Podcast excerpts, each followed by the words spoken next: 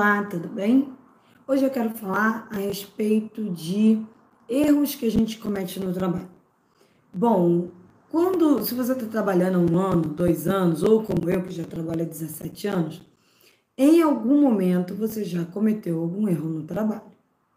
E aí, primeiro que as pessoas é, não aceitam, algumas pessoas, né, não aceitam que vão errar, não aceitam que errar faz parte do trabalho e entram num desespero muito grande quando cometem algum tipo de erro. Então, se você cometeu um erro no trabalho, e agora? O que, que você faz? Claro que numa situação ideal, a gente não gostaria de cometer nenhum erro, seríamos aí sempre acertando, sempre crescendo, sempre melhorando. Só que não dá para acertar todo dia, não dá para ser forte todo dia, não dá para saber tudo todo dia. Então, em algum momento, você vai errar.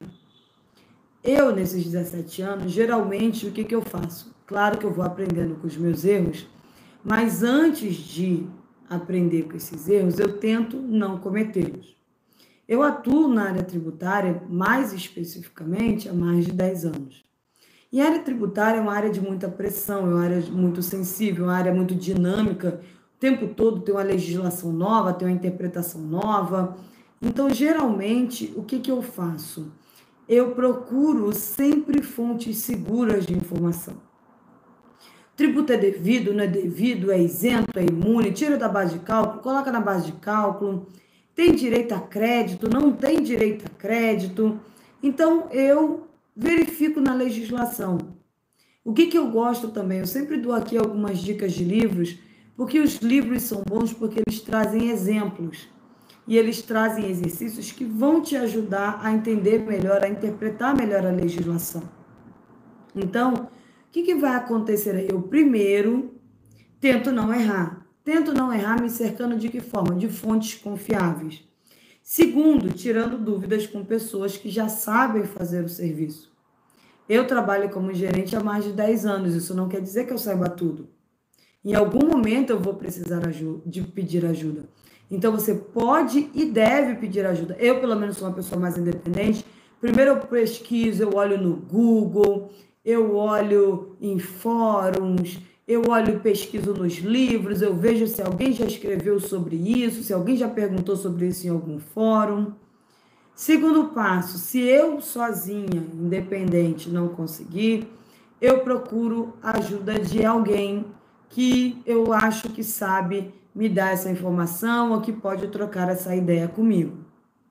Então, mas eu, eu sigo nesse fluxo de pesquisar primeiro para depois é, perguntar para alguém, porque às vezes eu, eu recebo algumas perguntas que eu falo, nossa, se essa pessoa tivesse dado um Google já teria a resposta, sabe? Então, eu, eu é o meu perfil. Não que quem pergunta, ao invés de fazer é, uma pesquisa no Google, é, são perfis diferentes, né? Que tá errado, né? Então, eu, primeiro passo, eu pesquiso. Segundo passo, eu troco uma ideia com alguém. E aí sim eu decido o que vai ser feito ou o que vai deixar de ser feito em relação ao trabalho que eu preciso executar. Se mesmo assim deu problema, qual é a gravidade? Você tem que saber quais são as possíveis consequências do seu erro. É muito grave? Dá para deixar passar? Então, se é grave, se é importante, se é urgente, comunique ao seu superior. E a minha recomendação: não comunique só verbalmente. Formalize por e-mail o dia e a hora que você comunicou, para quem você comunicou, você vai fazendo o que a gente chama de escalar o problema. Olha, houve um problema aqui e precisamos resolver. O que eu geralmente faço nesses anos todos é quando eu levo o problema, eu já levo uma solução ou mais de uma opção de possíveis decisões que podem ser tomadas para resolver esse problema. O que eu percebo é que quando eu chego para o meu chefe, meu superior, e eu levo um problema e eu já levo possíveis soluções, a reação não é tão ruim. Quando você leva só o problema e a pessoa tem que pensar na solução, é, o desgaste é maior. Então, quando você leva o problema e leva já uma possível solução, A pessoa já viu que você está preocupado em resolver isso e ela vai discutir essas opções com você, ou ela vai usar uma dessas opções, ou ela vai dar uma outra solução para esse problema.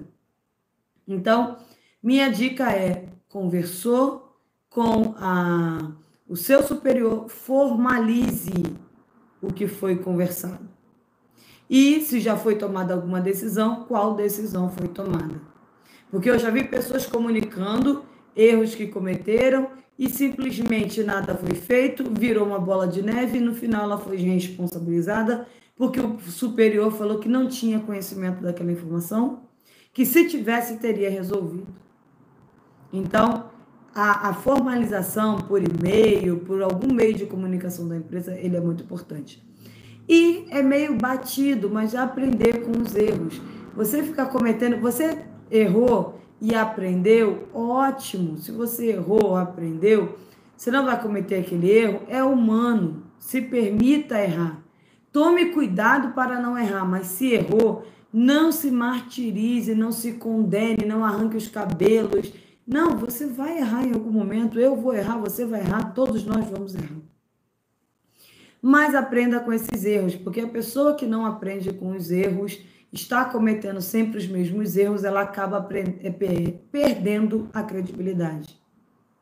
Então, são essas as minhas dicas que eu deixo para vocês em relação a, a, a cometer um erro. Se cometer um erro, não espere virar uma bola de neve e tente resolver o mais rápido possível. Se você conseguir resolver sozinho, ótimo. Se não, peça ajuda. Pedir ajuda sempre será o melhor caminho. Se você não tem condições de resolver sozinho, Pedir ajuda sempre será o melhor caminho. E quanto mais rápido você pedir ajuda, mais tempo e mais opções você terá para tomar decisão. Então, não espere virar uma bola de neve, porque fingir que o problema não existe não vai fazer o problema desaparecer. Tenha coragem. E se você me escutou até aqui, eu convido você a se inscrever no Instagram, a seguir o podcast, a seguir nas redes sociais meu Instagram é romana.rio, meu Twitter é romana rio. Siga nas redes sociais e aproveite todo o conteúdo que nós preparamos para vocês com muito carinho. Muito obrigada e até breve.